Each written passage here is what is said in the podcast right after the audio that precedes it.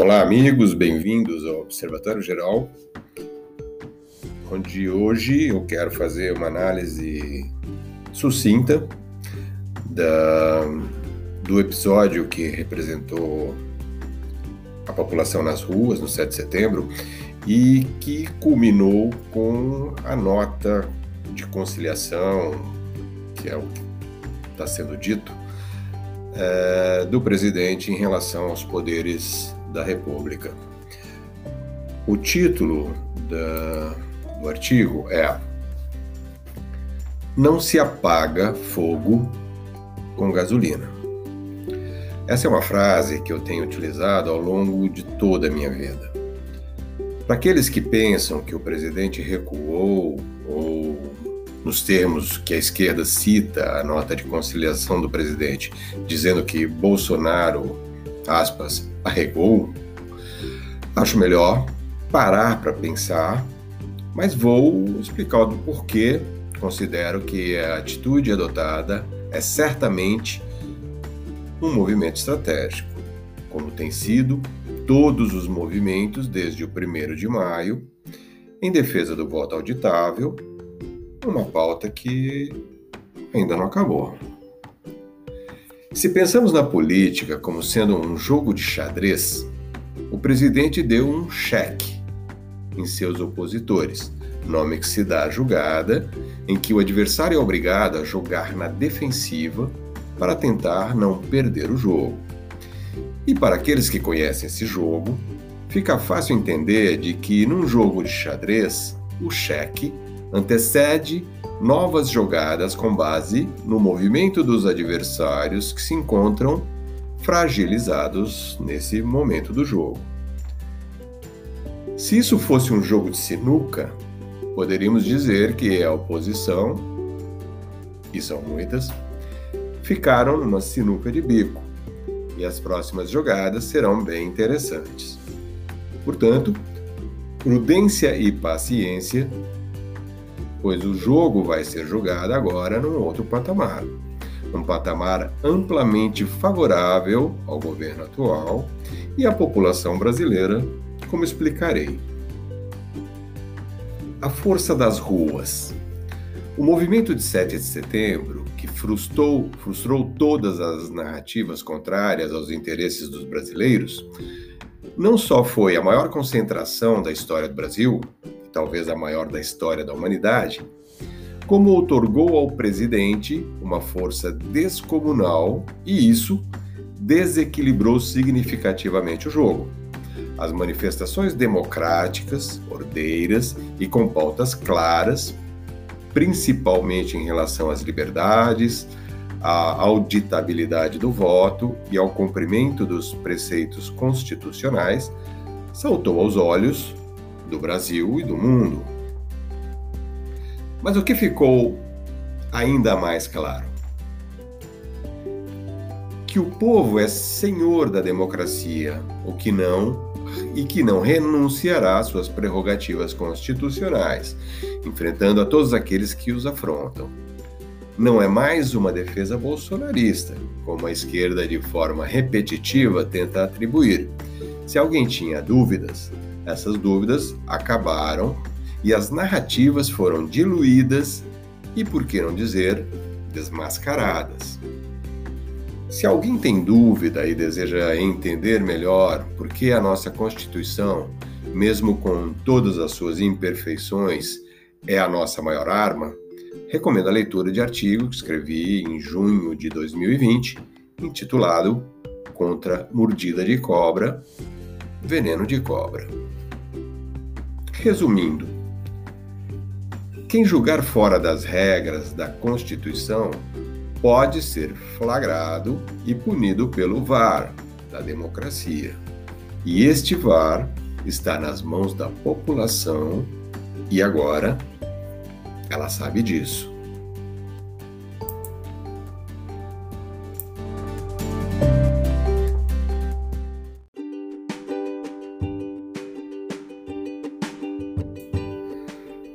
Para entender a água na fervura.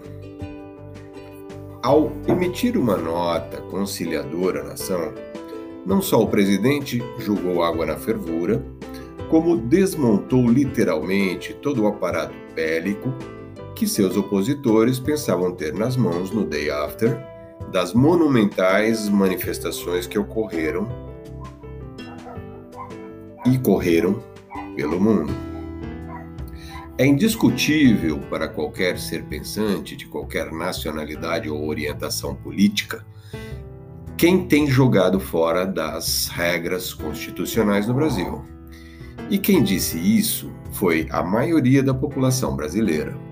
Logo, não se trata de uma defesa política ou retórica de um presidente, mas sim daqueles que o elegeram e esperam dele a defesa de suas pautas.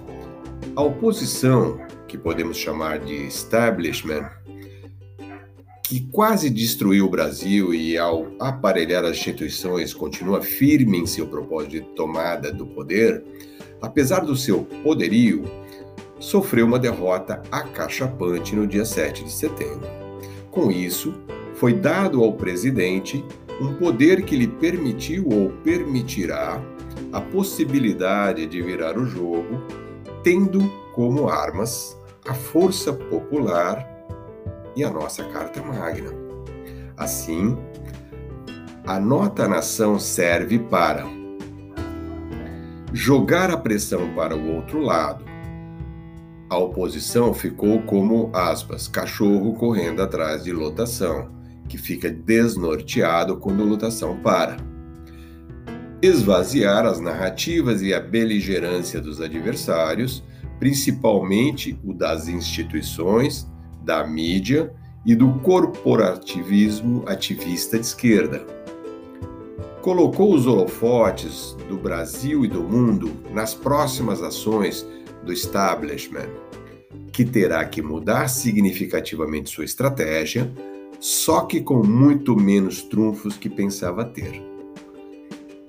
Para acalmar os mercados e retomar o controle sobre os indicadores econômicos, que, em que pesem os efeitos da pandemia, são amplamente favoráveis ao Brasil em termos de recuperação econômica, principalmente com base na excelente gestão da equipe ministerial, técnica, que administra o Brasil.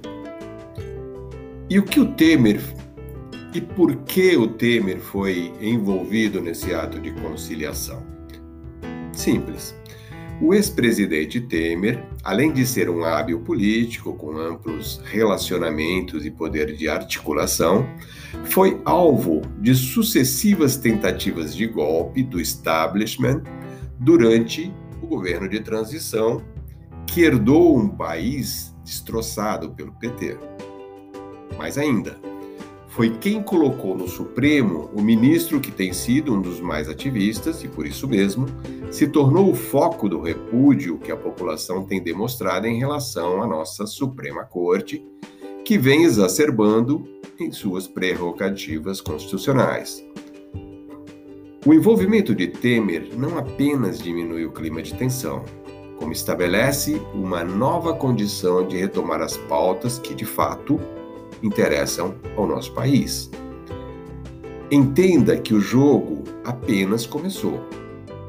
Mas agora, no novo patamar que foi produzido pela população nas ruas, nesse 7 de setembro, que podemos chamar de verdadeiro grito da independência do Brasil, com 199 anos de atraso. Mas veio. Se você ama o Brasil, não perca as esperanças. Continue atento, mobilizado e tenha fé. Agora você sabe, pois provou, que o poder emana do povo e que nossa arma maior é a, a nossa Constituição. E quem sabe o poder que veio das ruas nos permita reverter toda essa beligerância de forma a restabelecer o equilíbrio e a independência dos poderes permitindo ao executivo governar. Bem, aguardemos os próximos capítulos, mas sabemos agora que os protagonistas somos nós.